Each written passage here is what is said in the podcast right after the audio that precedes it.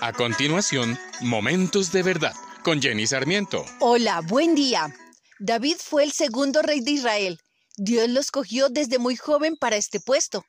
De pequeño fue pastor de ovejas, disfrutaba de la música, tocaba el arpa y componía salmos. Fue un líder nato, guerrero y valiente.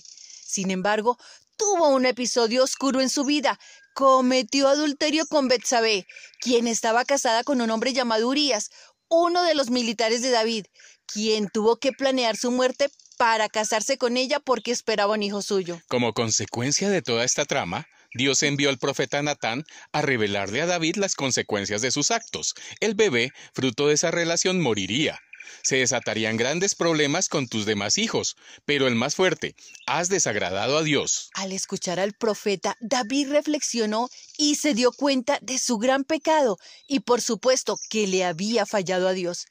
El Salmo 51, escrito por él, expresa el dolor que sintió. David comienza el salmo pidiendo compasión a Dios y luego le ruega que intervenga en su vida. Lávame de toda mi maldad y límpiame de mi pecado. Contra ti he pecado, solo contra ti, y he hecho lo que es malo ante tus ojos. David reconoció que sus malas acciones afectaban su relación con Dios y con los demás. Y esto mismo es lo que debemos hacer cuando Dios nos confronta los errores que hemos cometido. Entonces, reflexiona, ¿qué actos has cometido que te han separado de su presencia y de las demás personas? Pide perdón, arrepiéntete, cuando tenemos un corazón verdaderamente arrepentido, Dios nos perdona, nos restituye, como lo hizo con David en el libro de Hechos 13. He encontrado en David, hijo de Isaí, un hombre conforme a mi corazón. Él realizará todo lo que yo quiero.